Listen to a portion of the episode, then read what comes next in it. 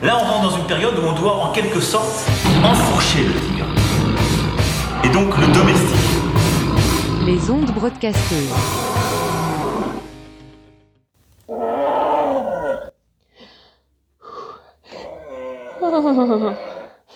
C'est Aurélie de Foresta. Je suis comédienne à Lyon et je suis pas intermittente, mais j'espérais le devenir cette année. Je. Je sais pas du tout comment enfourcher le tigre. Je suis désolée. Calme-toi.